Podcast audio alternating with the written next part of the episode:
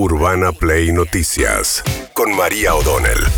Todos los días, la información destacada. Con las voces de sus protagonistas. Búscanos en Spotify y seguinos para enterarte de todo lo que tenés que saber. Urbana Play Noticias. Un update con la información más importante. Urbana Play 1043. Una nueva experiencia. Bueno, ayer Guado de Pedro se lanzó como precandidato a la presidencia con un video que subió a sus redes sociales. Sé que no será un trabajo fácil, pero si de algo puedo dar fe en mi vida es que nunca tuve las cosas fáciles. Me voy a esforzar como nadie y como siempre lo he hecho. Vamos a poner todo y más también. Tenemos que volver a representar la grandeza de este país junto a todas las personas que comparten este sueño. Soy Guado de Pedro y quiero ser presidente. El presidente de todas las familias argentinas. Bien, Guado de Pedro, eh, una candidatura basada en su biografía, ¿no? Un poco la de Scioli también. Sí. La idea de que encontraron la adversidad, Scioli con, eh, como deportista cuando perdió el brazo, y Guado de Pedro con eh, ser hijo de desaparecidos, sus padres eran militantes montoneros, al padre lo matan en el 77, a la mamá en un operativo en el cual estaba con Guado con la mamá, la mamá lo pone en la bañadera, inicialmente se lo dan a un vecino, pero después pasó un tiempo en el Olimpo, unos centros clandestinos de detención, siendo nene, Sí. chiquitito, bebé, Guado de Pedro, hasta que finalmente se lo devolvieron a su familia y se cría en Mercedes, provincia de Buenos Aires. Es abogado, Guado de Pedro, integrante de la Cámpora, empezó a militar en el 2001 en las marchas, otra parte de Es uno de los fundadores de la agrupación Hijos. Claro, hijo de desaparecidos y que además la idea de que su primera incursión en política fue en la plaza del 2001, donde lo detuvieron, ¿no? Vuelve a ver, hay toda una narrativa que tiene que ver con su biografía, los hijos de la generación diezmada, como lo llamó Cristina Kirchner. ¿Cómo pega eso con Mansur? No lo sé, pero bueno, Juan Mansur, en principio, el ex gobernador de la provincia de Tucumán, sería el compañero de fórmula. Eso no se anunció porque hay alguna instancia de negociación que está abierta todavía y la prueba es que Cristina Kirchner no saludó a Guado Pedro, candidato. Sergio Massa no saludó, con lo cual hay alguna situación ahí todavía. Se intentó una lista unida, que era lo que quería Sergio Massa.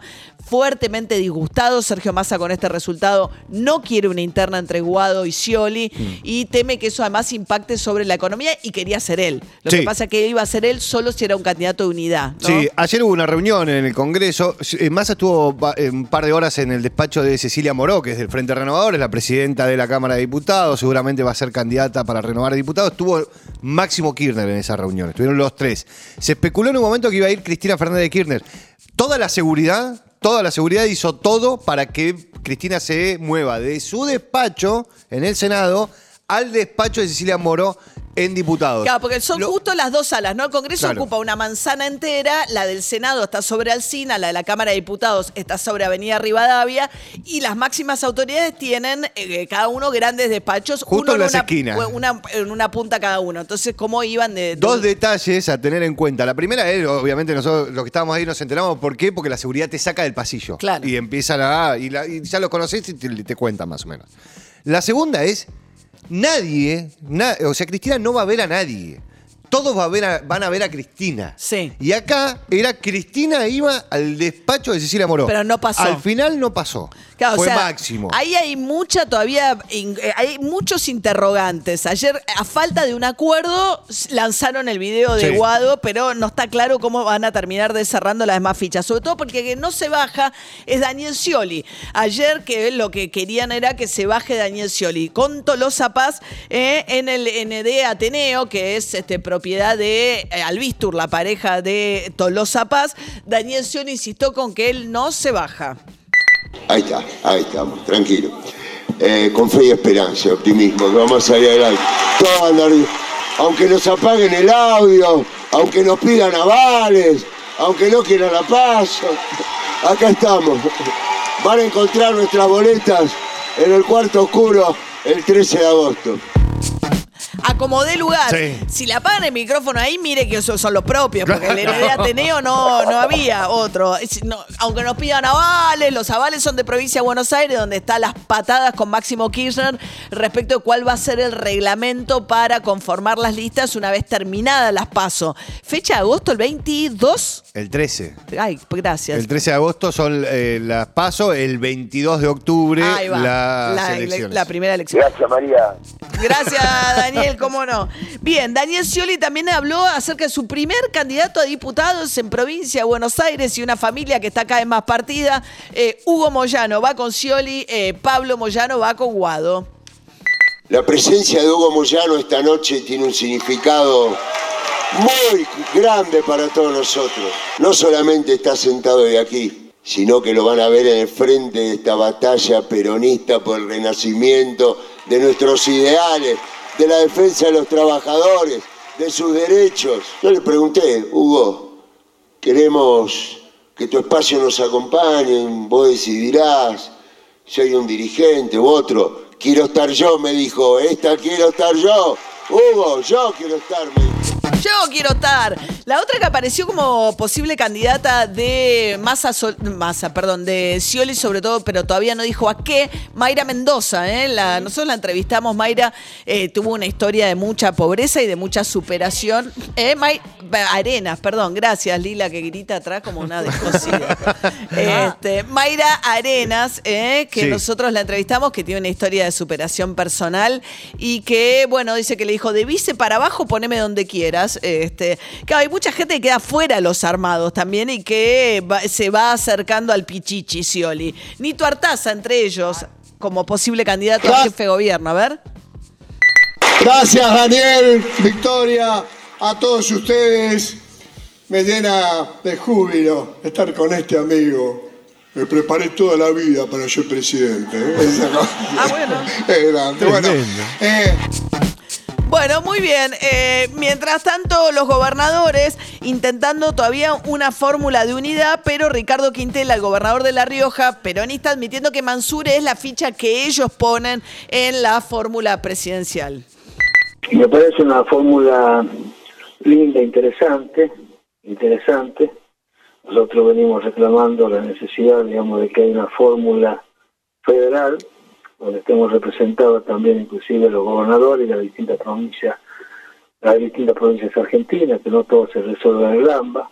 Me parece interesante, me parece muy importante. Además, Mansur acaba de demostrar que tiene un potencial electoral importantísimo, gana por más de 22 puntos en provincia de Tucumán, cuando había algunas dudas, que inclusive una intervención de la Suprema Corte de Justicia en forma nosotros extemporánea, es muy meritorio, digamos, que, que Juan pueda estar presente en la lista. Bueno, que lo bajó la corte porque decía que ya había, que no podía ser, eh, que, que los límites se aplicaban indistintamente si era gobernador o vice. Iba a ir de candidato de vice ahora eh, Juan Mansur. Eh, Tucumán es la provincia más poblada del norte, por eso es que es importante desde el punto de vista del caudal electoral entre las provincias del norte. Mientras tanto, es difícil de digerir Mansur para algunos. ¿Se acuerdan? Elizabeth Gómez Alcorta fue ministra de la Mujer y había sido quien llevó adelante una causa contra Mansur que obligó a una nena de 11 años a seguir adelante con un embarazo que obviamente era fruto de una situación de violación y abuso sexual. ¿Qué dijo Gómez Alcorta sobre la candidatura de Mansur? Yo estoy pidiendo el voto en contra de lo que tenemos enfrente. Y no tengo ninguna duda, pero ninguna duda, que si la candidata va a ser Patricia Bullrich, si es Milei, si es Morales, yo no tengo ninguna duda, pero ninguna duda cuáles son las contradicciones principales y cuáles son las secundarias. Milei salió a decir que está en contra del aborto. Digo, mm, eh, Rodríguez. Larreta hizo acuerdos con, con Houghton. No, no, no, en estos años no lo dijo. Desde que asumió una responsabilidad a nivel nacional no vas a encontrar que lo haya dicho. De ninguna manera. No es el candidato que yo eh, hubiese preferido. De eso no hay ninguna duda. Pero Elizabeth. sí estamos contentos con que esté aguado. Bien, ahí en diálogo con eh, Ale Berkovich, eh, Elizabeth Gómez Alcorta. Mientras tanto, Patricia Burrich en un video se apareció junto a Luis Petri, su flamante eh, candidato a vicepresidente. ¿Qué decía Patricia Burrich? Estamos en Canuelas, en la fábrica de lácteos Mayol, provincia de Buenos Aires. Quiero comunicarles oficialmente que Luis Petri será mi precandidato a vicepresidente de la Nación. ¿Por qué Luis? Porque con Luis compartimos valores y una misma mirada sobre el orden que la Argentina necesita. ¿Por qué este lugar? Porque esta planta nacida para producir y generar empleo es el emblema de una resistencia estoica, es el símbolo vivo de una lucha feroz contra los bloqueos, las trabas, la presión desmedida del Estado y una cultura retrógrada que queremos dejar atrás. Representa un montón esa la planta. Sí, Eh, sí. Pero bueno, Y, mientras. y queda en Canuelas, con En N. Ca- Cañuela. Bueno, ¿Leche tenés? Estaba ahí, con, estaba ahí con Luis Petri. Me parece que es la planta que tuvo el problema justamente con Moyano. eh, que le bloqueó, ¿no? Eh, No, ahora nos busca, ahora buscamos. Porque, por eso, eh, hay, una, hay, una, hay un empresario lácteo que le bloquearon, que salió Exacto. junto. Ahora, el problema es que ese empresario lácteo, la justicia falló en contra de él, no en contra de eh, las personas que fueron despedidas. Mira, bueno, pero bloqueo, lo que ella está planteando es el bloqueo, ¿no? De parte de Moyano como método. Eh, Recordemos que Moyano es un viejo eh, adversario, sí, sí. Patricia Burrich, ¿no? Ahí va. Mientras tanto, también Horacio Rodríguez Larreta, pendiente de su anuncio, eh, no lo confirma, pero seguramente en las próximas horas anunciará que Gerardo Morales, el gobernador de Jujuy, muy complicada sigue la provincia de Jujuy con cortes en rutas provinciales, el reclamo de los docentes que lleva más de 15 días, lograron por fin una oferta mejor, los docentes tienen que contestar, los docentes jujeños, en ese contexto que decía Larreta. Tenemos un grupo, un equipo, tenemos relación con el radicalismo, la coalición cívica, voy a hablar con ellos también. Hablaban ustedes de Gerardo Morales, como ejemplo, yo lo respeto muchísimo y lo recontrabanco en lo que hizo esta semana de frenar la violencia en Jujuy. Pero hace tres días que está concentrado él en eso, con toda razón, así que no he podido hablar demasiado, más que estar siguiendo, estar acompañándolo en ese proceso. Eh, hay otros candidatos a presidente todavía en el radicalismo, como Facundo Manes, dirigentes de primer nivel. Está Lilita Carrió, también candidata a presidenta. No se sabe qué va a pasar con Facundo Manes, ¿eh? Eh, si los candidatos radicales se convierten en candidatos a vice, los candidatos del PRO, que va a ser Facundo Manes, lo quieren de primer candidato a senador Claro. en la provincia de Buenos Aires con la reta. Mientras tanto, la- hoy se va a hacer un reconocimiento de, una, de, de unos dijes eh, para ver si es el dije de Cecilia Striboski en la provincia del Chaco, porque bueno, los fiscales lo que dan por descontado es que hubo un femicidio, que a Cecilia la mataron, que los siete detenidos están involucrados en además eh, haber intentado deshacerse de su cuerpo, les está costando identificar restos de Cecilia, por eso cobra tanta importancia esta instancia judicial en la que hoy la mamá va a ir a reconocer una cadenita que encontraron quemada, que podría ser el dije que utilizaba Cecilia. Jorge Canteros, el procurador general del Chaco, ayer dijo lo siguiente.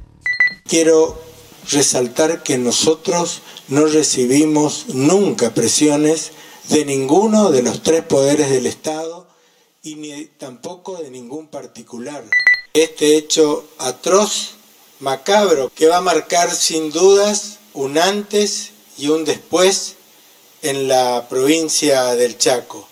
Yo creo que después de este caso, Cecilia, ya nada será igual y que esta causa va a ser elevada en el menor tiempo posible a juicio y que esta causa va a ser un juicio por jurados con una ejemplar condena. Bien, va a ser un juicio por jurados y los siete que están con preventiva seguirían son eh, Menenciano Sena, el eh, eh, dirigente social muy ligado a Capitanich, su mujer Mónica Acuña, el hijo de ambos César, que era la pareja de Cecilia, y después toda gente que trabaja para ellos. Bueno, cerramos con la tragedia sobre la tragedia, que es la tragedia del sumergible que había ido a ver los restos del Titanic. John Mauger, el jefe de la Guardia Costera, ayer decía que habían detectado finalmente que hubo una implosión catastrófica que a las dos horas nada más de la, del inicio de esta travesía turística ya se eh, había, eh, digamos, las cinco personas que estaban dentro del sumergible perdieron la vida por una implosión. This morning, an Esta ROV, mañana- a remote operated vehicle, discovered Un, eh, un aparato operado remotamente lo que descubrió fueron las ruinas of the Titan submersible, del sumergible approximately 1,600 feet a of the 600 Titanic metros de los restos del Titanic. The ROV subsequently found additional debris. Lo que encontró después este mismo, eh, eh, era un aparato operado a control remoto y ahí empezó a encontrar ruinas alrededor justamente de lo que eran las, las ruinas del Titanic, eh, restos del sumergible. experts from within the unified command. Consultando a los expertos, eh, determinamos que las ruinas is consistent Es consistente catastrophic loss of the pressure con una muerte catastro- con una implosión catastrófica que terminó con el sumergible. Urbana Play Noticias.